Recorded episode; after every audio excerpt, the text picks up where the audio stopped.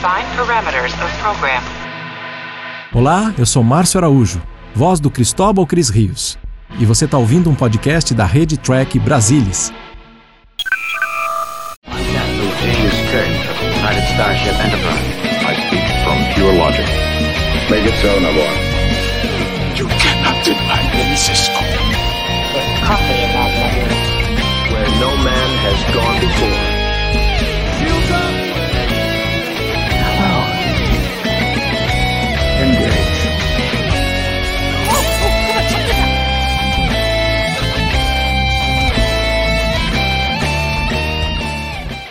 Olá você, seja muito bem-vindo a mais uma edição do Trek Brasilis ao vivo. Eu sou o Murilo Van Grol e hoje nós vamos debater o novo episódio, terceira temporada de Star Trek Lower Decks. E hoje esse time aqui tá pesadíssimo, eu tô até com vergonha de fazer um TB ao vivo aqui com essas duas estrelas do nosso time aqui. Começar então com a Mariana Gamberger. Fala, Mari! Boa noite, pessoal. É um prazer estar aqui. E antes que eu me esqueça, Wilson! E também aqui pela primeira vez para falar de Star Trek Lower Decks nessa terceira temporada, temos ele com todo o seu garbo e elegância, Salvador Nogueira. Fala Murilo, Mari, prazer estar aqui com vocês. Prazer bater um papo aí com a galera toda sobre esse episódio que podemos dizer que foi no mínimo exótico. Polêmico, amigos polêmicos. Enfim, por isso que é uma cara de pau minha apresentar um TB ao vivo com vocês dois, né? Antes de eu nascer, você já produzindo conteúdo pro TB, né? Então eu vou primeiro deixar claro minha cara de pau violentíssima de estar aqui falando de Lower Decks.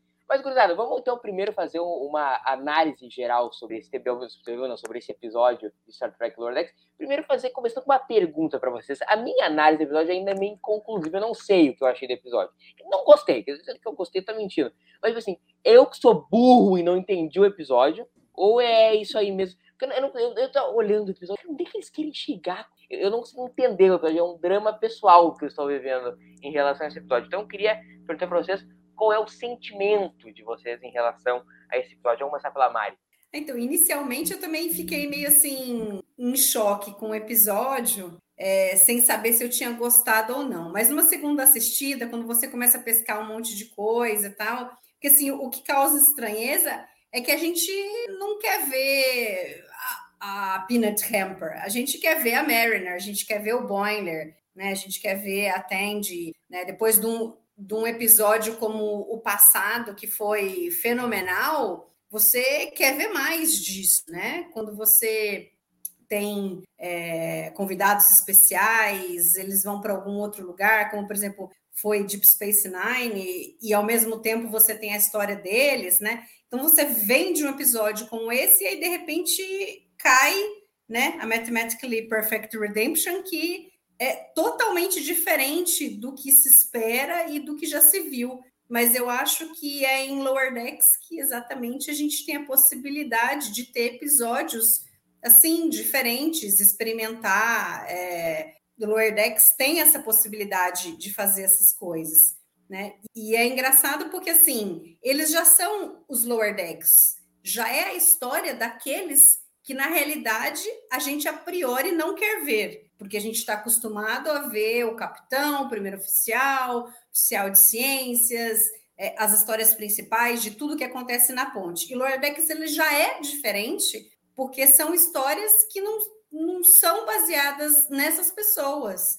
É nas pessoas que estão lá embaixo, é no, é no cadete, entendeu? E agora eles inovaram, porque daí eles pegam a cadetezinha que apareceu em um episódio e que fez besteira, que era irritante, e sumiu, e de repente ela aparece e ela é a estrela do episódio. Então, eu acho que sim, casa muito com Lower Decks.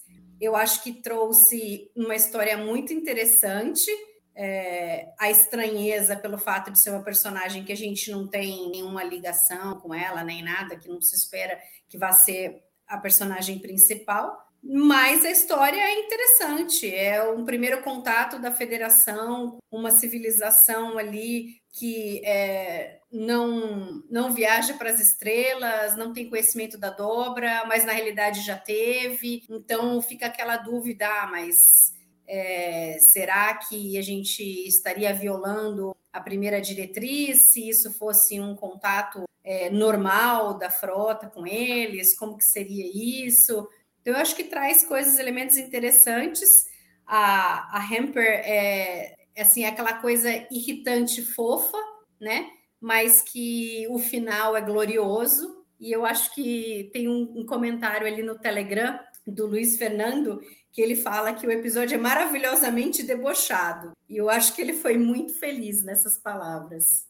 É, esse foi o ponto que eu achei interessante do episódio, esse lance do, da guerra meio nuclear que eles tiveram. Achei um panorama legal desses livros distópicos que a humanidade acaba. E Star Trek é até um pouco isso, né? Porque pela timeline do século XXI, Star Trek a gente acaba para depois surgir.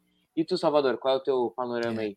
Fala Pela timeline de agora, né? Pela timeline é. de agora em Star Trek, a gente. Tá sempre de aproveitamento tem aí um agora, né? apocalipse né? zumbi vindo aí. Pois é. Mas depois ressurgimos. Eu, eu, eu, gente, eu gostei muito do episódio. Eu já estava psicologicamente preparado, porque o pessoal veio dando é, pistas, né? Então falaram, eu me lembro da, da Tony Nilsson, é, que faz a voz da Mariner, falando: Ó, oh, o episódio 7 é completamente maluco né? Bananas, ela usou a expressão. O, o Mike McMahon, o criador e showrunner, já tinha falado que ia ter a volta aí da cesta de amendoim, da Peanut Hamper. E, e assim, Lower Decks já mostrou pra gente que tem uma certa disposição, e eu acho que isso orna bem com a série, em fazer episódios altamente experimentais. Eu acho que não há nenhuma dúvida de que esse episódio foi um episódio experimental. É, eu fiquei prestando atenção é, quanto tempo, né, na segunda assistida, quanto tempo leva para a gente ver de fato o pessoal da Cerritos? E, e, assim, é 16 minutos antes que apareça alguém da Cerritos dos, dos 26 que tem o episódio, e mesmo assim, quando eles entram na história, entram muito de levinho, a história continua focada e centrada é, na cesta de amendoim, que é uma, é uma personagem que é difícil de imaginar. Quando a gente ouviu que ia ter um, a volta dela é difícil você imaginar ela como protagonista de uma história. Parece que ela não, ela não tem, é, com o perdão do, da, da expressão, ela não tem peso suficiente para ancorar uma história. Mas eu acho que eles foram absolutamente bem sucedidos e inspirados, porque apesar de ser uma história completamente experimental, é, na linha do que a gente já tinha visto, por exemplo, na temporada passada com aquele West Duge, né, o Três Naves, que a gente também passa boa parte do tempo com personagens desconhecidos, mais fáceis de identificar, porque são de espécies mais conhecidas, Klingons, Vulcanos, etc. É, e a gente vai pegando e vai sacando que é a história dos, dos subalternos dessas, dessas naves, mas era experimental, era baseado em personagens é, que não são os personagens tradicionais da série, só no final que o pessoal da Cerritos entra. E aqui, de novo, isso acontece com uma personagem que não, não, a gente não pode nem chamar de secundária, mas terciária mesmo, né? A surpresa ela ter virado uma recorrente aí é, é, na série e ter aparecido com esse destaque. Mas eu gostei muito do episódio porque, apesar desse aspecto experimental, ele tem um sabor Star Trek, aquela coisa de fazer comentário, de fazer reflexão, que para mim é muito interessante. Eu acho que a grande tônica desse episódio é mostrar que a ciência e a tecnologia são coisas amorais. Não é que a ciência e a tecnologia são do bem ou do mal. Elas são o que você faz delas. Né? E isso, isso é uma coisa que é muito importante pessoalmente para mim. Eu escrevi um livro chamado Ciência Proibida, justamente para falar disso, fazer um panorama é, da ciência e, e, da ciência sombria que foi é, produzida é, desde o início né, da, do, do, do, das pesquisas científicas, claro, não lá quando nasce com o Galileu, com a Revolução Científica, mas é, principalmente no século XX, os abusos que foram cometidos, experimentos antiéticos. A gente viveu muito é, dessa coisa de experimentação antiética e de, e de interferência política na ciência durante a pandemia, com uso é, indiscriminado de drogas, sem, sem é, estudos científicos que corroborassem sua utilização é, na população em massa.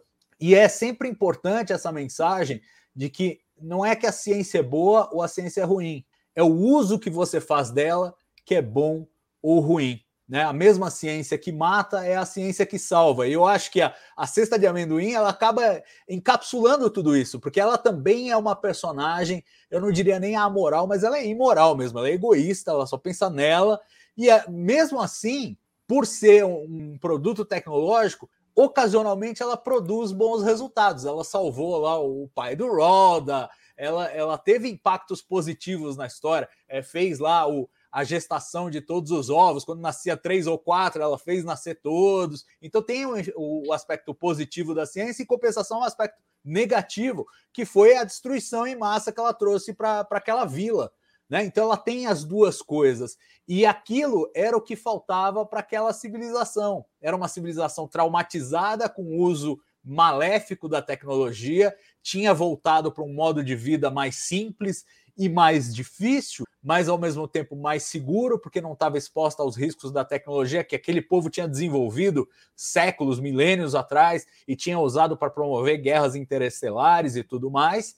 E a, nesse momento de renascimento, redescobre essa relação com a ciência e tecnologia, porque vê que é possível você ter isso e se você usar de forma sábia, isso pode proporcionar o bem. E aí tem a representação do Ronaldo, eu gosto muito que no final a, a, a redenção, eu sinto, é a redenção da ciência e da tecnologia nesse planeta, que tinha sido é, é, afastada do modo de vida desse povo em razão de traumas, de mau uso, e agora é trazida de volta. Essa, para mim, é a redenção matematicamente perfeita. A gente fica esperando o tempo todo que a redenção vai ser da cesta de amendoim, mas não, ela termina exatamente como começou, é um personagem sem caráter, egoísta, sem nenhuma preocupação com os outros, sempre é, centrado em si mesmo. Mas o papel da ciência e tecnologia é resgatado para esse povo, sofre uma redenção por meio do Rauda, que se mostra é, um líder em potencial e mostra que é uma questão de sabedoria. Você pode usar aquelas naves com enorme poder destrutivo para salvar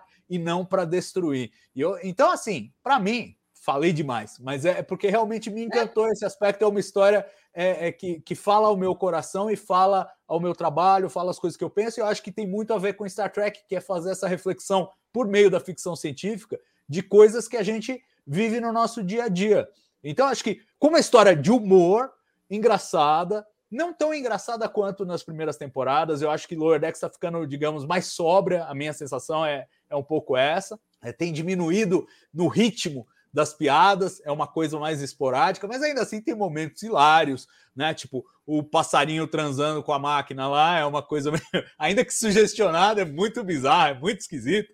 E tem, e tem várias, vários lances esquisitos e engraçados, algumas falas, algumas tiradas legais. No final, a volta do Agmus também com, com Jeffrey Combs. É, tem um monte de coisinhas engraçadas, mas eu sinto que assim a alma de Star Trek está bem representada na história com essa reflexão sobre o papel da ciência e da tecnologia e como pode cair para qualquer lado se você não tiver sabedoria para fazer uso dela. Então, galera, esse foi o TV ao vivo de hoje. Fica um abraço para você.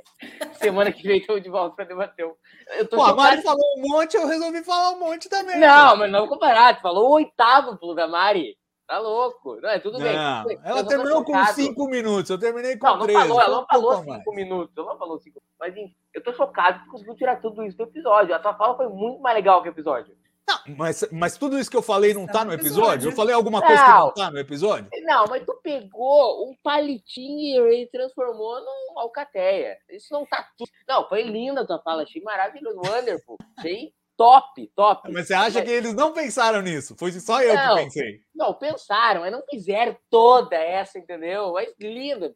Quero acreditar é, Eu, eu acho que o que estranha é o fato de ser a Peanut Hamper, a personagem principal, e não ser a Mariner Boiler. Se eles tivessem caído ali e tivessem criado situações é, igualzinho, entendeu? É, a gente não acharia esquisito. Mas como é um outro personagem, é, entendeu? É algo inesperado, ele, ele soa esquisito. Mas tem tudo isso, é um episódio clássico de Jornada nas Estrelas, de você interferir numa, numa civilização e, e, extrair algo de melhor ali, no final das contas, né? Um aspecto que eu achei bem Star Trek no episódio, bem Mariana, já adiantando que vai ser o meu momento cariburini do episódio, é aquele lance da gente conhecer novas culturas, novos planetas. É uma premissa muito Star Trek. Apesar de eu ter achado o episódio meio tosco, é uma premissa absolutamente contemporânea. Não fica mais Star Trek do que tu cair num planeta que tem uma história fascinante para contar, que tem uma cultura absolutamente diferente. Os caras, os caras são muito diferentes do que a gente conhece Star Trek. Isso é muito de Ronenberg, isso é muito Star Trek como o pessoal curte falar, é a essência de Star Trek. Muito esse tipo. Aí tu pode, gente pode discutir se foi bem escrito, se foi não mas não pode negar que isso realmente é muito Star Trek, diferente de dar tirinho dos amiguinhos no episódio aí. Mas enfim. Eu não quero, a gente estava falando fora do ar sobre isso, eu não vou retomar essa discussão, porque eu, eu, eu, eu considero que ela foi bem resolvida no episódio anterior. É. Mas só para registrar, eu concordo com a atitude da Mariner no episódio não, passado de dar tiro nos amiguinhos. Uma outra pergunta que eu queria fazer mais informal para vocês é o seguinte: uma dúvida que me pairou sobre o episódio. Quando tem o romance ali da Roda, eu cara, é essa breguice, assim, over, é, eu entendi que é pra ser irônico o troço, porque assim, ó, eu amo romance, é o meu estilo de filme favorito, mas, mas os caras, eles deram um over na breguice, né? Tipo, aquela cena ali que ele beija e aí dá o coração e tipo. Ah, eu... maravilhoso. Mas você queria aí... que eles mostrassem a silhueta do que eles estavam fazendo? Não ia é, dar, aí, meu amigo. Aí na outra cena lá que ela se sente culpada e ele fala: Eu vou te tirar essa culpa agora com um beijo. É um troço quase ataque dos clones, assim, de breguice, entendeu? Do, do Anakin com a Padme. Não, o que, mas, vocês mas... acharam dessa sequência, então, do, do Rhoda com a. Agora com a Mari, entendeu, Salvador? A Mari vai nos falar agora sobre isso. Ah, mas é, é tudo no episódio, é assim, né? É, é, todos os animais voam, entendeu? Aí ela fala, mas por que, que se chama a cobra voadora? Se tudo voa, é a cobra, não importa se ela voa, se ela não voa, porque tudo voa. Aí tem um, parece um porquinho voando. Então é, é tudo meio tosco, entendeu? É, é obviamente é proposital, né? E é engraçado que no início ele a gente tem uma ideia de que ele é o, o cara fortão, machão, e não concorda com gente de fora, e aí ele tem ali, parece que uma namorada que de repente foi jogada de escanteio, e ele, ele se mostra ser um cara super romântico, né, que tá apaixonado, e a, e a Peanut Hamper dando, dando uma perdido nele, coitado. Assim, eu achei meio tosca essa parte do episódio, realmente, mas é engraçado. A hora que eles começam a se beijar e aí aparece o coraçãozinho. O Delfim é faz uma lembrança. Faz uma lembrança que legal. Podia ter amado Batista na trilha. Eu pensei em Biafra, Vou Digo tocando e achei que ia ficar a cara. A cara é, do episódio. Também estão falando de borbulhas de amor. Não, não, não ofende Fagner, não ofende Fagner. Quem dera ser um peixe voador é para em teu límpido aquário mergulhar. Enfim, é... eu, olha, eu concordo muito com o que a Mari falou. Eu acho que é, o resumo da ópera, ela, ela elencou vários exemplos. É assim: é, o episódio funcionou e de novo, vamos lá, ele funciona em dois, em dois patamares, porque ele tem essa, essa discussão mais profunda, mais Star Trekiana, vamos colocar assim, mas tem também ali a história de humor. E nesse plano de humor, a história funcionou muito com a quebra sistemática de todas as expectativas. E é nesse sentido que eu acho que é legal. Então, por exemplo, você espera uma coisa do Roder e se revela outra. Você tem uma cena que eu acho muito engraçada, que é quando ele está é, completamente é, é, over, né? Naquela paixão e tal, e não sei, ah, eu estar com você me dá uma vontade de cantar, e tem um sobe-som na música. É. Você fala, vai começar um musical da Disney agora. E ele manda. É, então é maravilhoso, porque quebra a expectativa, porque até a música, você vê que a música tem um sobe-som ali que você fala, bom, agora vai entrar o Aladdin cantando. Assim. E é uma coisa horrorosa. E a, e a Peanut é legal. ah, o que, que, é isso? Você me assustou, não sei o quê, pô, que merda é essa? E, e, então, acho que assim, essa é a cápsula do que acontece o tempo inteiro. Você está sempre com a expectativa quebrada. Quando você fala, ah, olha só, na cesta de amendoim aprendeu uma coisa e se redimiu. Não é nada disso. É Você vai disso, é. e vê os caras, é, não, ela mandou uma mensagem aqui. Aí a voz dela é igualzinha, ela fala, nem soa como eu, nem parece eu. Não, mas talvez, Salvador, então, falando agora, é... talvez seja a minha incapacidade de analisar a Lordex, talvez. Eu falei agora que eu tô na metade da temporada como olha, tudo bem a minha capacidade de enxergar que Lordex é diferente das outras séries de Star Trek. É. Cara, tipo, pelo nonsense. Esse episódio é um show de nonsense. Eu não posso assim esperando também. Alto. Tudo bem, então, tu achou uma alta reflexão aí não, não, mas eu acho que ele tem as duas histórias. E ele tem, tem que ter as duas histórias. Ele uhum. tem que ter as uhum. duas, porque ele tem que funcionar Sim. num nível de comédia adolescente. Senão, senão ele, ele quebra completamente com a premissa. Né? Mas aqui nós tivemos uma violação da fórmula, que, de novo, não é totalmente inédita, não é? Eu acho que nesse nível, nessa escala, o pessoal do Track Movie estava falando na, na, resenha que eles fizeram lá no podcast deles, que foi assim: foi o episódio mais esquisito de Star Trek de todos os tempos. Não teve um episódio mais esquisito que esse. E eu até concordo com ele. Mas essa quebra geral de, de fórmula, que você mesmo, Murilo, estava mencionando, que é, é, tomar o ponto de vista da, de uma civilização alienígena versus tomar o ponto de vista da nave, da tripulação, que é o que normalmente acontece, foi a, acontecer pela primeira vez em Star Trek com o episódio First Contact, da quarta temporada da nova geração. Muito bom. Foi a primeira vez, e ali houve uma discussão na produção com Rick Berman, se aprovava, se não aprovava, porque era uma quebra da fórmula. Vamos começar do ponto de vista do planeta, vamos contar a história toda do ponto de vista do planeta, em vez de contar a história do ponto de vista da tripulação. Então, você tem o Riker lá, é, numa missão undercover, para fazer de repente fazer primeiro contato, mas você vê já ele lá no meio e você vê do ponto de vista daquela civilização. Aqui é a mesma coisa. Essa civilização recebe a visita de um, de um alienígena que, no caso, é a cesta de amendoim pegando um, um, um, gancho deixado pelo final da, da primeira temporada. Né? Então, veja, do final da primeira temporada, eles puxaram uma história aqui para o meio da terceira temporada, e com essa quebra de formato que não é inédita, mas certamente num nível de estranheza que é que é inédito, porque além de tudo não é o Riker, é, é um personagem completamente terciário, completamente irrelevante, que se nunca mais aparecesse na série, ninguém ia sentir falta. Mas valeu, acho que, pô, você pegar um negócio, porque assim, você tem que ver o lado do desafio também. Você pegar um personagem desse, que é uma nota só, não tem muito para entregar, e você conseguir construir uma história com esses elementos, com tudo isso, eu acho que tem uma riqueza narrativa ali bacana. E é legal, independentemente de gostar ou não. Acho que vai ter gente que vai gostar menos, vai gostar mais.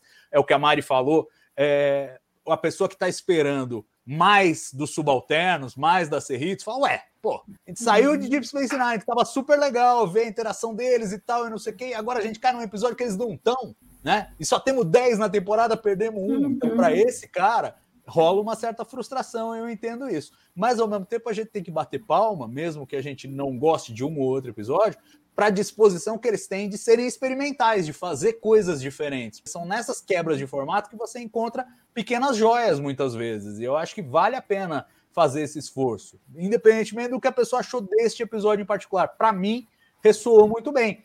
Mas você não gostou, Murilo? Tudo bem também. O, o importante é você falar assim: não vamos quebrar é, não vamos estimular os caras a ficarem na, na, na, na, mesmice, porque não gostou de um, não gostou de outro. Eu gosto que eles Óbvio. tenham essa coragem. Agora, não pode ser todo episódio, senão a vacalha com a série. Então, que é o spin-off, então, da Cesta de Amendoim?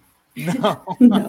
tá bom. Star Trek Cesta de Amendoim. Já pensou? É, mas aqueles computadores de novo aparecendo no final ali, certeza que vai ter um episódio é. deles aprontando. Não é possível que Sabe, não ter qual episódio me lembrou o lance da paixão avassaladora? Eu acho que vocês dois vão lembrar. Essa paixão avassaladora do cara. Um episódio que eu acho que é do terceiro ano de DS9. Ou posso estar. É, acho que é do terceiro. Aquele Kadak tem uma paixão avassaladora por um cara lá. Ah, é horrível, acho que é. É, não, é tosco. Isso, Meridian. Meridian. O episódio é, é lamentável. É, é, é, Só que aí ela se apaixona, ela é um oficial da frota que se apaixona nitidamente pelo cara e do dia pra noite resolve ficar 79 anos com um cara lá, porque tem um portal aleatório lá. Me lembrou esse, o cara, coitado, o cara, a mulher, a, a de amendoim do cara é de gato e sapato, entendeu? O cara, ele não tinha uma namorada no começo do episódio. Você acha que aquela mina era, era a mina dele? Eu, é, aliás, é, mas é aquela coisa assim, era né? tudo que se esperava dele. Ele era o filho que fazia tudo o que era esperado. Então, ele está treinando para ser o líder da civilização ali, da aldeia é, dele. Então ele tem que ter a namorada, que aí ele vai casar, entendeu? E ele fala um pouco isso. Quando antes deles começarem a se beijar, é, ele, ele tá abrindo o coração é, para ela, né? Para a cesta de amendoins. Quer dizer, ah, meu pai acha que eu tenho que ser um grande líder, eu não sei se eu vou ser isso e tal, entendeu? E é a partir daí que como ela tá toda é, querendo ser boazinha e tudo, né? Fazendo, fazendo um papel ali, ele, ele se apaixona por ela, porque de repente é alguém que está escutando as coisas dele, as coisas que ele pensa, que ele nunca falou para ninguém, porque provavelmente ele não podia é, falar essas coisas para outra namorada, entendeu? Então faz muito sentido na, no que se viu do, do personagem isso daí. Então teve até chifre no episódio. É um babado esse episódio completo. Não, é verdade, né? Não terminou com a guria. Vocês viram ele terminar a cena dele terminando com a, com a guria? Não. não. E, e, acho até que podia ter. Mas, de novo, quando você tem 25 minutos para contar a história, se você chorar muito, ah, me dá mais um minutinho, eles põem lá 26, 27. É, faltou tempo para isso, mas claramente cabia essa ejeção. Agora, a Mari tocou um negócio e eu quero passar a bola para você, Murilo, jogar uma pergunta para você, porque você tinha comentado um pouquinho disso Era, fora do ar. Agora. Então, então pronto, só levantei e vai, você corta. Não, eu ia puxar porque eu acho que é um momento, é uma coisa que o episódio passa ampassando, mas fazer que não Salvador vai pegar um ramo e desenvolver um, um assunto sobre isso. Porque eu acho que o episódio fala um pouco sobre grandes sombras que os pais projetam sobre os filhos. Porque ele, ele fala lá sobre com a mulher, sobre o com a mulher, com a cesta de amendoim. Enfim, não vou entrar nesse assunto. O, ela, ele fala ali tal sobre sobre, sobre o fato que ele espera que ele seja. Ele é um, ele é um coitado, ele é quase um P. Charles, assim, lá do lugar. Ele é, ele é projetado, ele tem aquele medo, ele tem que ser o filho perfeito, porque ele é filho do pai perfeito. Então ele tem que ter namorado, ele tem que passar a imagem de que ele vai ser um grande líder. Eu acho que é um, é um comentário social que Star Trek faz de uma forma, sempre fez de forma muito sutil, mas que nesse episódio fica, fica até pouco evidente, tem que estar prestando atenção no episódio para capturar essa.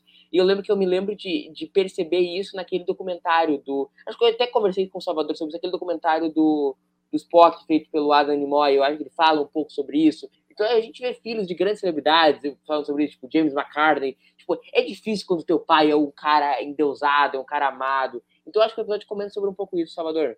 E o que, que tu acha desse, mais desse comentário social do episódio? Nós precisamos puxar dois não, já, nós estamos bem hoje. Exato, eu acho que essa coisa do conflito de gerações e da. Eu acho que está presente no episódio. E é o, o, o filho dele teme não ser, é, não está à altura de assumir o papel do pai como o líder daquele grupo, né? E no final, por isso que eu digo, a, a redenção vem ali, vem com o Ralda, e é legal que tenham feito isso, porque podiam ter deixado a cesta de amendoim se redimir. Era uma possibilidade da história, parecia estar se encaminhando para aquela direção, e de repente eles falam: não, você não está entendendo. De novo, a quebra da expectativa. Não é a história não é sobre isso. A história é sobre esse cara e esse povo. Né? E ele termina, depois que ele faz o salvamento lá, tal, ele fala: não, agora a gente não vai mais é, viver pelo medo porque eles rejeitaram a tecnologia pelo medo do que ela tinha trazido para aquele povo. E ele fala: olha, não, a gente tiver sabedoria, a gente não precisa ter medo. E tem mesmo essa coisa do conflito. E, e, ele, e ele resolve esse conflito de gerações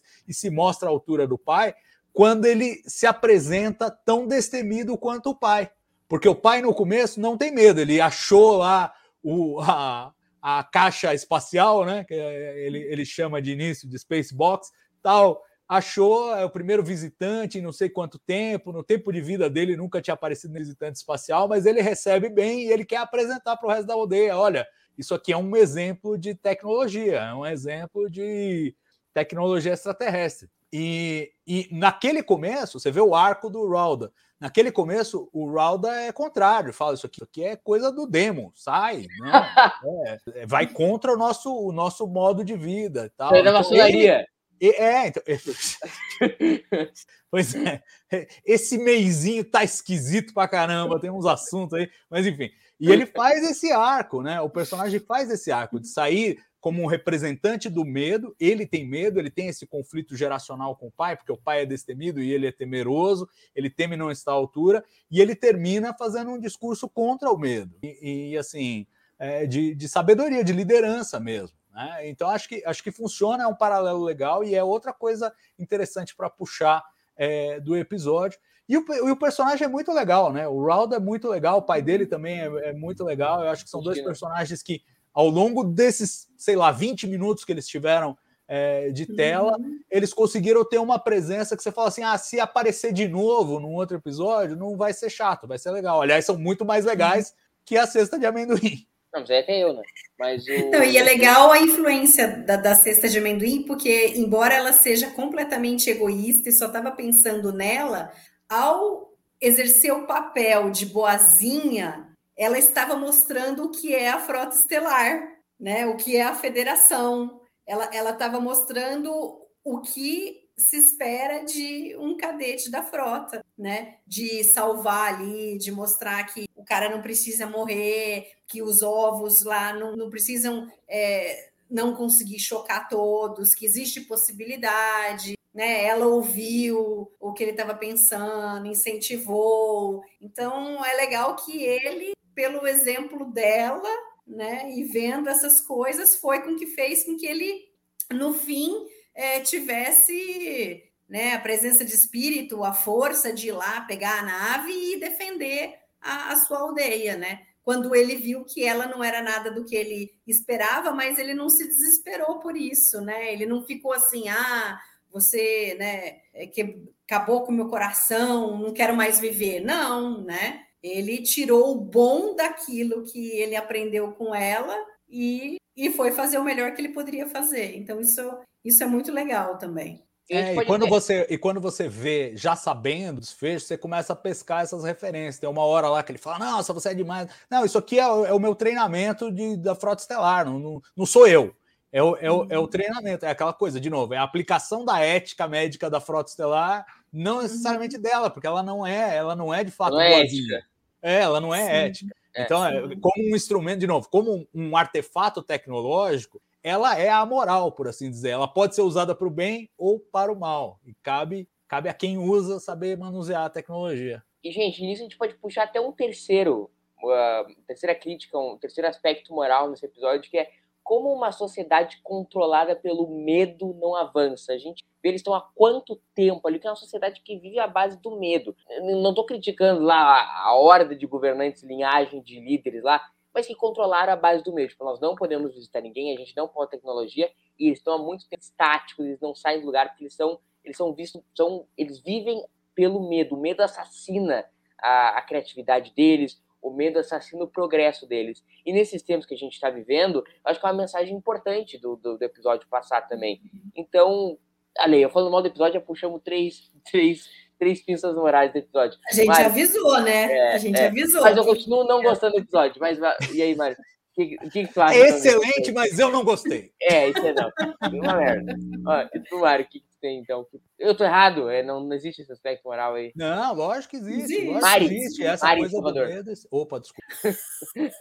não, isso é, isso é muito legal, né? Porque é, é o que o Salvador falou no início. O que você, como que você usa a tecnologia? Você pode usá-la para fazer coisas maravilhosas, mas você também pode criar armas de destruição em massa, entendeu? E acabar com o planeta inteiro. Ou então você vai juntar o planeta inteiro para criar uma vacina para salvar todo mundo. Então é, é a escolha que você tem que fazer, para que caminho você quer tomar. E ali, ali eles foram radicais em algum momento, e talvez é, essa radicalização de não querer nada da tecnologia é, o salvou, né? Naquele momento, mas porque as pessoas naquele momento elas ou era isso ou, ou, provavelmente era destruição, mas eu entendi mais que não que eles fossem belicosos, mas que eles encontraram outras raças e que acabaram tendo conflito com elas e que aí eles ficaram com medo de de, de, se acabar, de ter uma guerra de destruir o planeta, e eles preferiram não ir mais para as estrelas, não encontrar mais ninguém. Mas agora se passou muito tempo, né? Aquela civilização ali já está vivendo dessa forma há muito tempo, e agora foram reapresentados a tecnologia, né? Bem ou mal, pela forma da, da cesta de amendoim, né? Uma, totalmente é, né, egoísta que só queria saber dela mas ela apresentou os ideais da frota, da federação, e isso fez a diferença para eles perceberem que eles podem é, é, tentar incorporar na sua, na sua vida a tecnologia para as coisas boas, para as coisas que, faz, que fazem falta para eles, como garantir que todos os ovos vão chocar e nenhuma ninhada vai morrer, né? É, se se alguém for picado pela cobra voadora, eles vão ter é, um antídoto para o veneno. Então, é, é muito legal isso. Né? Que agora eles estão numa situação que eles podem utilizar de maneira boa é, e sem medo de, de voltar ao que era antes, de, de de repente entrar em guerra com, com outros outros planetas, por exemplo. É, é, é uma discussão clássica da ficção científica e da própria ciência, né? Se fala do, do tal do grande gargalo, quando é que, quando é que uma civilização atinge um nível tecnológico é, que supera o seu nível sociológico e ela ocasiona, de repente, sua própria extinção, né? Que, que é, um, é, é onde a gente está contemplando ali o, o, o, penhasco diante de nós agora da humanidade nesse século XXI. Mudanças climáticas, a gente afetando profundamente o planeta, e mesmo assim sem a capacidade de se organizar para, opa, olha, nós sabemos que isso está dando errado, vamos dar uma freada. Desenvolvimento de tecnologias cada vez mais destrutivas, desde a criação das armas nucleares em meados do, do, do século passado, tem aquela, aquela, o famoso paradoxo de Fermi, né? Que é, o Enrico Fermi falava assim: bom, se a probabilidade de vida e vida inteligente é tão grande por conta do, da quantidade de estrelas e planetas que estão lá fora, cadê? Cadê todo mundo? Né? Ele se perguntava, e aí tem várias respostas possíveis para o paradoxo de Fermi. Uma delas, desagradável para nós, é verdade, é a, é a hipótese de que talvez toda civilização que atinge um certo nível tecnológico acaba se extinguindo antes de conseguir amadurecer o suficiente para lidar com a sua própria tecnologia. De certa maneira, a gente viu aí uma civilização que preferiu voltar para trás a, a, se extinguir. Foi a forma de defesa que eles encontraram. E, e no final das contas, o que eu acho que a gente tem que defender, não só é, para essa civilização, mas para a gente mesmo, é isso: é que a gente tem que caminhar para frente, não pode ter medo, porque os, os benefícios são muitos adiante, mas a gente tem que ir sempre com uma postura ética, com cuidado, com protocolos, com sistemas de defesa e de vigilância para que não haja um abuso da, da tecnologia, um abuso da ciência, porque ela realmente ela serve para o bem ou para o mal, ela é de uso dual. E, e, quem sabe assim a gente refuta essa resposta possível ao paradoxo de Fermi, nós mesmos, como civilização, sobrevivendo a esse gargalo tecnológico. Não, e eu acho isso tão importante, Salvador, porque assim, é também entender como a gente pode amadurecer para lidar com as tecnologias. Por exemplo, vou dar um exemplo aqui. Uh, tu ama o teu filho, mas se ele te pedir um carro, vou imaginar que tu é octalionário e tu tem dinheiro para comprar todos os carros do mundo. Se ele te pedir um carro, tu não vai dar um carro para ele. Porque ele vai pegar o carro, vai ser de casa, vai se matar. Ele não tem idade para dirigir. Ele nunca fez uma carteira na vida. E é de entender as responsabilidades que a gente tem de como lidar com a tecnologia, entendeu? Eu acho que essa é uma mensagem que o episódio passa também da gente. Olha, o cara, o cara usa no final pro bem. E volta aquilo que tu falou. A tecnologia ela é amoral, não é imoral, amoral. A gente pode usar ela pro bem e pode usar pro mal. E que o lance. Já diria Tio Ben, né? Com grandes poderes vem grandes responsabilidades. A é teologia do pastor Tio Ben sempre, sempre é dando certo. Tudo, tudo isso nesse episódio maluco aí. É, tudo a gente conseguiu tirar desse episódio. Vamos para os momentos, gurizada? Bora. Vamos então começar com o momento carimbo do Gini.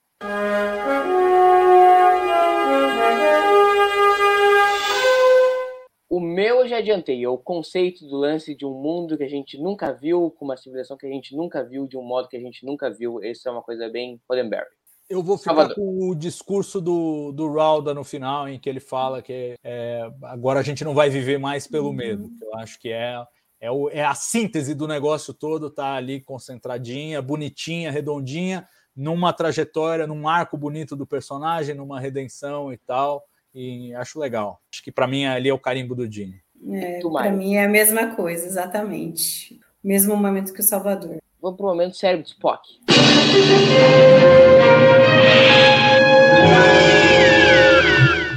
Mari, começar por ti agora. Cara, ele não é exatamente um cérebro de Spock, mas uma coisa que eu não gostei no episódio é uma coisa que a gente não comentou absolutamente nada, mas assim atende o tempo inteiro é, cada vez que eles chegam ali, ai, a cesta de amendoim se redimiu. Aí, aí acontece alguma coisa e vê que ela não se redimiu. Aí depois, não, mas será que ela, ela que está na nave, ela se redimiu? Toda hora tende achando que ela, sabe, muito. E depois ela fala: você pode ser heroína, vai lá coach tende, vai? Isso me irritou, entendeu? Porque a primeira vez, ok, todo mundo achou que ela tivesse se redimido. E aí, de repente, vem o baque. A hora que vem o baque, acabou, né? Pelo amor.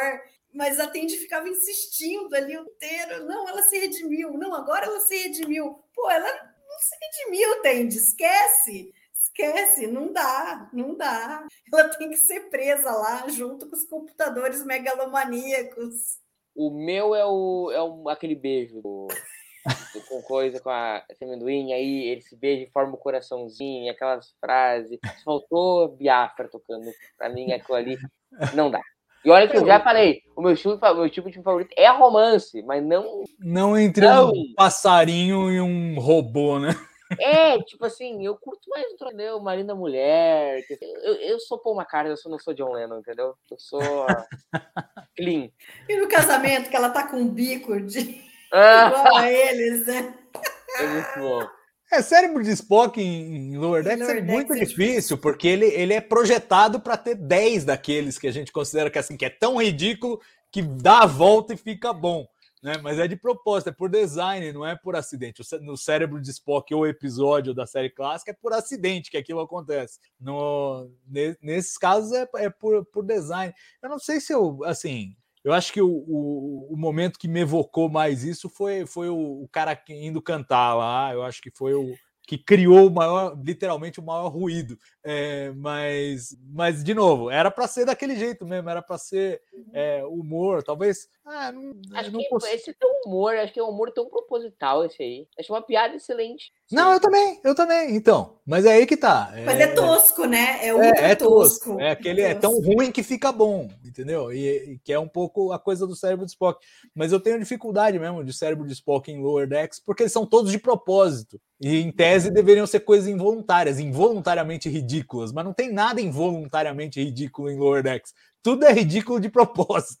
Então é mais difícil de escolher. Mas tem, tem vários momentos. A, a, a Peanut Hamper vestida de noiva é engraçado. A coisa deles, deles ali se beijando e tal.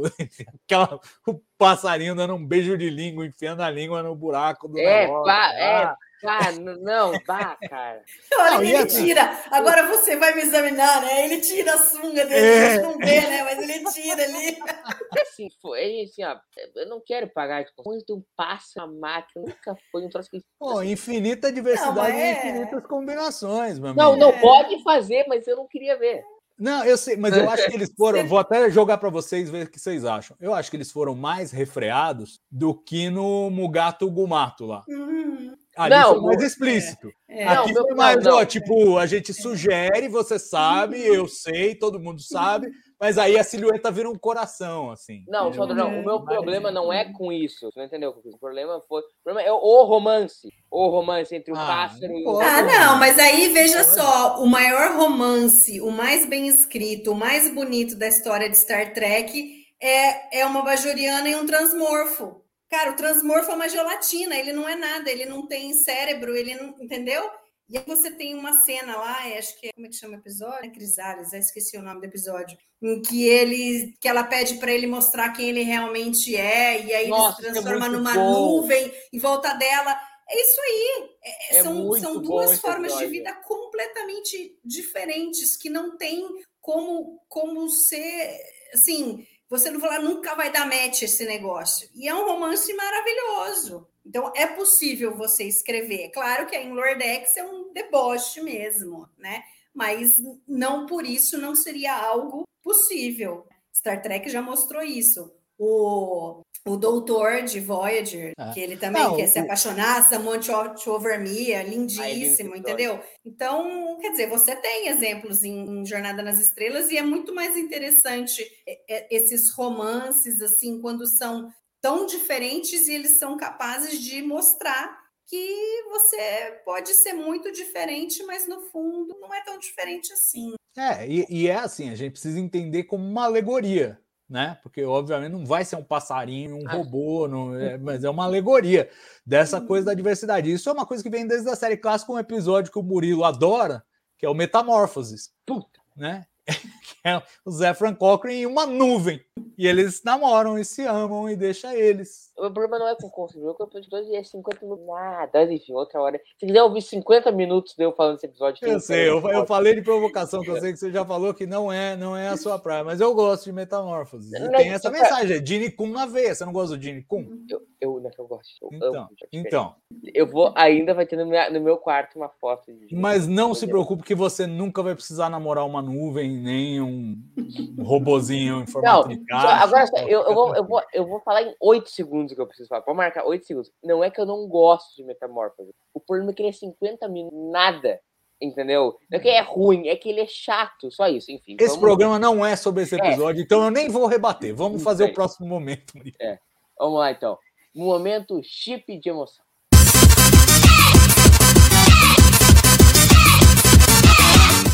Salvador, tu que se emocionou com o episódio aí. Vai pro Ralda também. Quando ele aparece, quando a, a, a nave decola e alguém fala pro pai dele: Ó, não, os nossos ancestrais não abandonaram. E aí aparece ele dentro da nave, aquele, aquele grito meio coração valente, assim, né? For the flock! E ele vai, pega a nave lá tal, e vai ao, vai ao resgate do povo dele oprimido pelos Drukmani. Então, para mim, para mim, aquele é o momento, é o momento chip de emoção. É a hora que rola um sobe-som que não te engana como aquele que ele vai cantar igual a Aladdin. Assine com a relatoria. E então. sendo Vamos que, sendo que momentos antes a, a cesta de amendoim tinha dito alguma coisa sobre ah, vocês não fazem parte da minha tribo, né? Tô, tô, tô, tô indo embora, né? Alguma coisa assim. Acho que ela fala Ela isso. esculachou aí o depois- planeta várias vezes. Ah, É, esse então, bando de é, mané aqui, vivendo realmente- com palha. Uhum. Pássaro. Tem vários momentos dela. Vem, vem, vem a, a menininha assim e põe ali um, um gravetinho, né? Um, um gravetinho sujo. Que legal. Aí depois o cara fala, né? Ah, eu vou te levar para ver o nosso poço. Ela, um poço, que legal. E o seu Mari, qual é o teu tipo de emoção? É isso também? Então, legal. Gurizada, antes da gente então fazer as nossas considerações finais, eu quero fazer uma perguntinha pro Salvador, que é que é a primeira vez que ele tá participando aqui para falar de Dordex. Isso é uma pergunta, é uma coisa que a gente tem comentado bastante aqui em todas as lives do Dordex. Tu não tá sentindo um, um desenvolvimento maior do. Nesse episódio, óbvio que não, porque eles aparecem menos, não falam menos que eu. O do Boiler da Mariner, principalmente no sentido do Boiler, eh, eles estão. Não, não vou dar o termo, que eu acho que é um termo muito forte de inversão de papéis, mas eles estão um adquirindo qualidades do outro. Enquanto o Boiler se torna mais confiante, se torna até no bom sentido, não sei se existe um bom sentido mas mais agressivo, ah, mais com certeza do que ele quer, e a Mariner mais contida, mais responsável. Tu tá vendo isso? É tudo loucura na sua cabeça. Não, eu acho, eu acho que é perfeito e e acho que tem a ver, acho que a, a chave aí é os dois saindo da sua zona de conforto, né? Então cada um, cada um deles prefere fazer as coisas de um jeito e estão fazendo o contrário do que eles preferem. Então a Mariner, que é totalmente indisciplinada, está fazendo um esforço danado para cumprir ordens, para seguir protocolos e regras.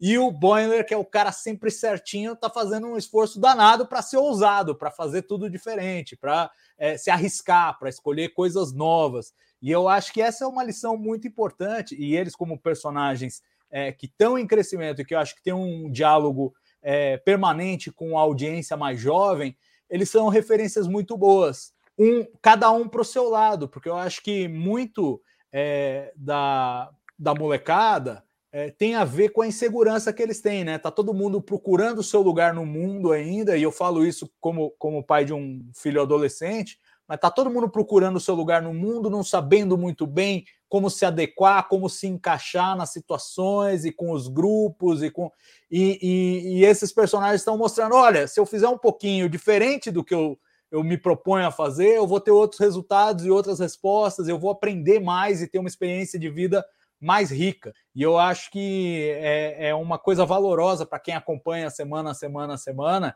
ver esses personagens fazendo essa trajetória, acho que dialoga bem com o público jovem. Murilo, você que é um jovem, você concorda ou discorda disso? Concordo, concordo. A gente até discutiu isso no, no outro. O de Deep foi no último, foi o último, né?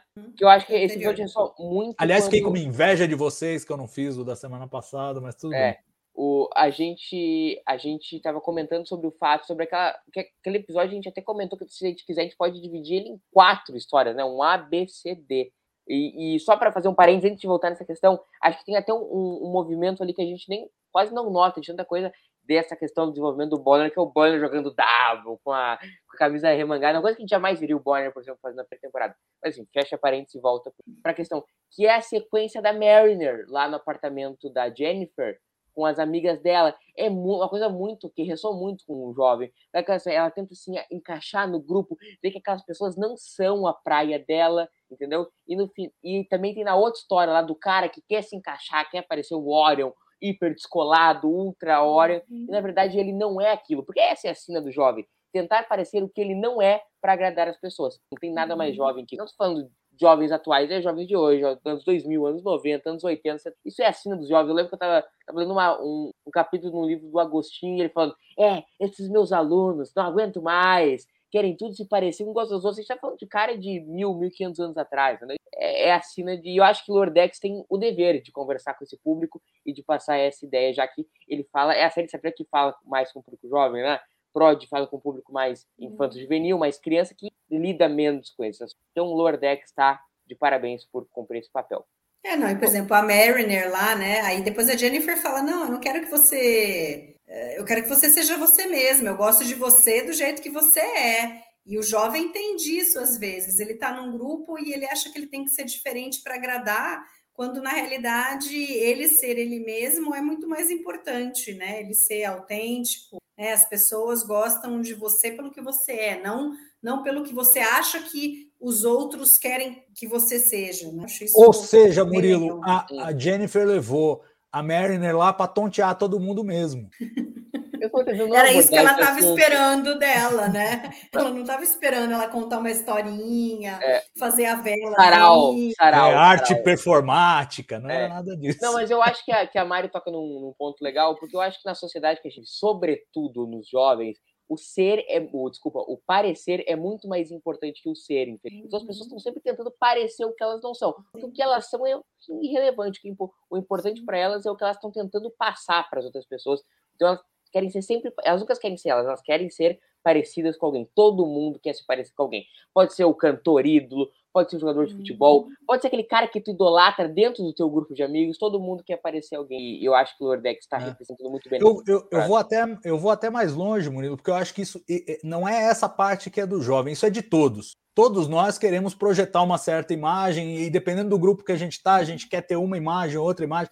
A diferença é que o jovem ele está muito inseguro ainda da sua própria personalidade. Então ele ele está tentando projetar uma imagem sem saber o que, que ele está é projetando dele. e como é que ele está se encaixando naquilo. Então é essa. Eles... Por isso esse aspecto exploratório dos dois, um explorando ser diferente do que costuma ser e o outro também um, um para um lado, o outro para o outro. E eu acho que é um exercício Isso valoroso. Isso importa muito é, uh, com o que as pessoas acham de você. Você demora muito para perceber que você não precisa se preocupar com isso. Quem é seu amigo, quem gosta de você, vai gostar de você do jeito que você é, né? Então, a gente passa muito tempo preocupado. Ah, não, o que, que vão achar de mim e tal. E acho que o Boiler tá nessa. Ele começou, ele tinha uma preocupação muito grande de passar uma imagem de que todos achem que ele é super é, certinho, que ele faz tudo ao pé da letra, ele não, ele não desrespeita nenhuma regra e que ele acha que é dessa forma que ele vai se tornar capitão, né?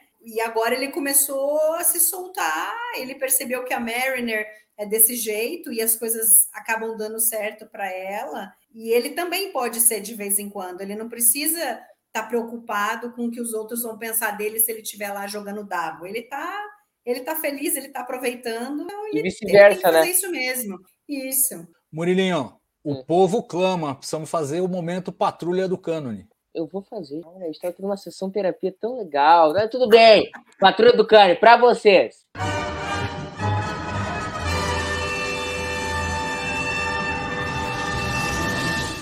Tava com saudade dessa vinheta, Murilo. Tem que admitir. Mas a gente faz todos, todos os episódios. Se tu visse o episódio, saberia que a gente. Não, eu sei, mas o povo tava cobrando. E como você já pulou para as considerações finais, quis falar dos outros episódios e tal, e não sei o que, o povo ficou preocupado. Falou, vai esquecer, vai esquecer. A Lúcia aqui tá metendo pau que a gente tá discutindo no episódio anterior. É que a gente gosta de conversar, a gente é amigo, a gente quer falar sobre, entendeu? A vida do jovem nessa sociedade do século XXI, entendeu? Que o ser é mais. O parecer, tô errando a frase o parecer é muito mais importante. A gente está aqui tendo uma discussão filosófica. Pelas discussões filosóficas no TV ao vivo, eu sou a favor sempre. Enfim, então, qual é o momento Patrulha do Cane? Vamos lá. Eu Não, quero que quem comentou diga nos comentários qual o que eu destacaria, O que eu destacaria do, de Patrulha do Cânone, e eu acho muito legal, é que Lower Decks está desenvolvendo uma dependência cada vez menor de referências das outras séries e está começando a usar as suas próprias referências. Né? Então, o uso da cesta de amendoim, puxando uma personagem recorrente é, da primeira temporada, e agora o, o, a, o, os Drukmani né? Esses, esses, esses caras aí, catadores de lixo do espaço e tal, também originários de Lower Decks. E o Agmus, o, o robô maluco, e a sala dos robôs malucos lá é muito legal. a coisa dos robôs conscientes, egomaníacos. Tem um, uma etiqueta lá, é a sala dos, dos robôs conscientes egomaníacos. E, é, então eu acho que é, é, muito legal, porque assim, a patrulha do cânone começa a ser em cima do cânone que Lower Decks está construindo e vendo se há coerência. Eu acho que aí a, a Mari cantou muito bem a bola esses caras apareceram no final do episódio não à toa. Eu acho que ainda uhum. vamos ter um levante dos robôs egomaníacos, lá dos computadores Como é, é egomaníacos. Como é que é o nome daquele grupo da DC de vilões? Esquadrão Suicida? Não, o outro. Não é da DC. Cara, eu não sei agora o nome da DC ou da Marvel, é um obscuro que também os caras se reúnem na prisão, não é Esquadrão Suicida, tem outro. Enfim, que Sim. eles reúnem lá no Guerra Civil, enfim, eu falei por. não vou lembrar mais. Mari, qual o teu bonito do cânone?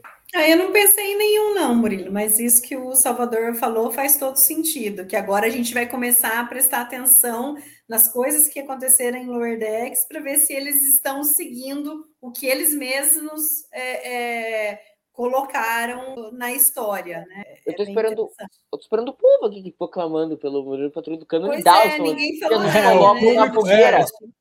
É, nos colocam na fogueira eu não tenho a patrulha do Canaã. Votos brancos, nulos e eleitores indecisos somam 99%. É, é, o problema é o eleitor branco e nulo que cobra para mim lá na urna votar, mas ele não pode. Eu, vocês vão me matar, a Lúcia vai me matar nos comentários se eu puxar um último assuntinho, assim, geral da temporada. Não, vamos lá, vamos embora. Vamos embora. Que é o seguinte, voltando, é exatamente voltando a essa questão que a gente estava falando de como o, é legal como o Lordex conversa com o jovem, esse público aí dos 15 aos 19 anos, eu acho que tem uma outra questão aí que acho que a gente até nem comentou ainda, nesse lance do tentar se encaixar e tal. Eu acho que tem uma história muito legal que está sendo contada da Tende nessa temporada. Apesar de ela, das quatro, dos quatro Lordex, ser historicamente a mais negligenciada, eu acho que tem uma história bem legal aí, que é o lance de ela tentando se encaixar academicamente dentro da Frota Então, ela tenta agradar ali a, a doutora Tana, ela tenta se encaixar, ela quer ser oficial de ciências de qualquer jeito. E eu acho que é uma, uma analogia muito legal um lance que o jovem muito cedo ele tem que decidir a carreira dele. O cara termina ali o ensino médio com 18, 17, 19 anos, e o cara tem que decidir a faculdade que ele tem que escolher. Acho que é uma, é uma questão que eu tô vivendo, eu tô no ensino médio, então talvez me capture mais com a pessoa de outra idade, não, talvez nem consiga perceber essa, essa história na Tende. Então eu acho muito legal que eles estão abordando todas as questões dos jovens, que é exatamente o público-alvo. Estou enlouquecendo? Existe esse, esse subtexto aí? Queria saber o que vocês acham, Mari. Não, eu, eu, Salvador, acho... pode ser. Não, é, desculpa. é... Eu vejo mais ela como talvez alguma coisa de preconceito. Agora, a partir do momento que a gente ficou sabendo que ela é de uma família de piratas Orion, ela deve ter muito medo de, de que as pessoas achem que ela é dessa forma, que ela só vai roubar as coisas, tudo. Então, ela tem que se mostrar é muito boa no que ela faz, ela quer se mostrar que ela é certinha, que ela é uma oficial da frota. Então, é, a gente tem isso, por exemplo, não sei se eu estou viajando, mas a gente tem é, o pessoal mais pobre, negro, é, que começou aí na faculdade, que a gente tem as cotas, né? E aí as pessoas começaram a falar: ah, mas aí o cara é inferior, o cara não sabe direito a matéria, o, o, o cara vai, vai jogar a, o nome da faculdade para baixo, as notas vão cair, o que na realidade a gente não viu isso, porque esses caras são os mais esforçados, são os que querem demonstrar que são bons, que podem ser bons profissionais e que, é, é, embora eles tivessem às vezes alguma defasagem em relação a estudantes da, do ensino privado, o pessoal do, do, do ensino público é, pode, num primeiro momento, estar tá mais abaixo, ter tido menos oportunidade de aprender, menos tecnologia, né? Às vezes o cara não tem nem papel higiênico na escola, entendeu? E, mas no fim das contas ele é esforçado e ele é uma pessoa inteligente também, como todos os outros que estão ali, e se mostra que ele é capaz igual qualquer um. E acho que atende a um pouco isso né? De uma forma diferente mostrada ali, né? Mas assim, ela tem medo do passado dela, ela não quer mostrar quem ela é, porque ela tem medo de associarem a ela a coisas ruins que se tem é, a visão dos Orion. E só que ela, na realidade, ela é como qualquer outro ali. Ela tem as mesmas aspirações, a mesma capacidade de ser igual a todo mundo. Então, por isso que ela escondia o que ela era, até o momento que veio ali toda aquela conversa no episódio passado, em que ela percebeu que talvez ela não precise esconder isso, que a, todo a bagagem que ela está trazendo do passado dela pode ajudar de alguma forma, se ela usar bem. Ela não precisa usar as, as coisas que ela aprendeu com o pai Orion de, de saquear uma nave, mas ela conseguiu, usando o conhecimento dela, de salvá-los, de fazer a nave parar lá na frente do buraco de minhoca, não entrar a tempo do pessoal poder resgatá-los. Então, ela usou o conhecimento dela para o bem. É isso que ela está mostrando que ela, né, que o passado dela não precisa ser um, um problema. É, é, é muito legal isso daí que eles fizeram realmente. É, acho, acho, acho que é exatamente o que a Mari falou. Só queria fazer uma lembrança. É, na primeira temporada, se não me falha a memória, teve um episódio muito legal sobre essa coisa de procurar o lugar e o, o jovem ter que escolher sua profissão, que foi com o Rutherford, que ele troca de todos os setores lá da nave e ele está tentando se encontrar, e aí um não funciona para ele, o outro funciona, mas ele não gosta, e no final ele volta para a engenharia, que é onde, onde ele se sente em casa. Né? E eu acho que foi um episódio que dialoga em particular com essa com essa angústia que eu acho que também faz parte uhum. da, da juventude. Com relação à Tende, eu, eu acompanho a relatora aí, a Mari, Mari falou tudo certinho que eu, que eu penso e o que eu vi, principalmente no último episódio aí, o de Deep Space Nine, ela, ela finalmente abraçando esse lado dela, né? Que é engraçado, é o cara que estava eh, mais falando, teve que andar para trás, do tipo, eu sou só é, fumaça, eu não sei nada disso. E ela, putz, eu odeio isso, mas vamos lá, vai, tchuf, tchuf, não sei o que, pai, fez tudo, resolveu o bagulho todo. Então, acho que é, é essa coisa de você saber de onde você vem, mas saber para onde você quer ir, né? E, e, conciliar as duas coisas, que eu acho que dialoga bem com, com a, a, comparação que a Mari fez, essa coisa das cotas e tal, é você saber de onde você vem e saber para onde você quer ir. E eu acho que Star Trek, de um modo geral, tem abordado esse assunto, porque a gente vai lembrar da Uhura na primeira temporada de Strange, que também passa por esse dilema de encontrar o seu lugar. Ela chega um momento que ela fala, cara, eu não sei se a frota está no meu lugar. E ela é uma jovem, ela deve ter, ela tem o quê? 22, 23 anos ali em Strange, e ela tá na dúvida, cara, porque é uma idade muito jovem para decidir o que tu quer fazer o resto da tua vida entendeu? Então ela tá ali completamente insegura, ela entrou para a faculdade, mas ela não tem certeza que aquilo ali é o lugar dela. E todo jovem, ele começa uma carreira, começa uma faculdade, dá o primeiro semestre, ele, puta, não sei se isso aqui é o uhum. meu lugar, entendeu? E eu acho que essa analogia é muito bem feita em Lordex Atende e foi muito bem feita em Strange com a Rura. Gente, não vou mais ficar aqui segurando vocês, então queria pegar vocês, então, as considerações finais de vocês cada episódio e dizer uma coisa, é a beleza de Star Trek, né? A gente tá batendo basicamente, a gente tava no começo falando, puta, tempo dessa live vai ser curtíssimo. A gente está batendo o tempo que a gente falou de, de Space Nine já. Então, considerações finais, começar pela Mari.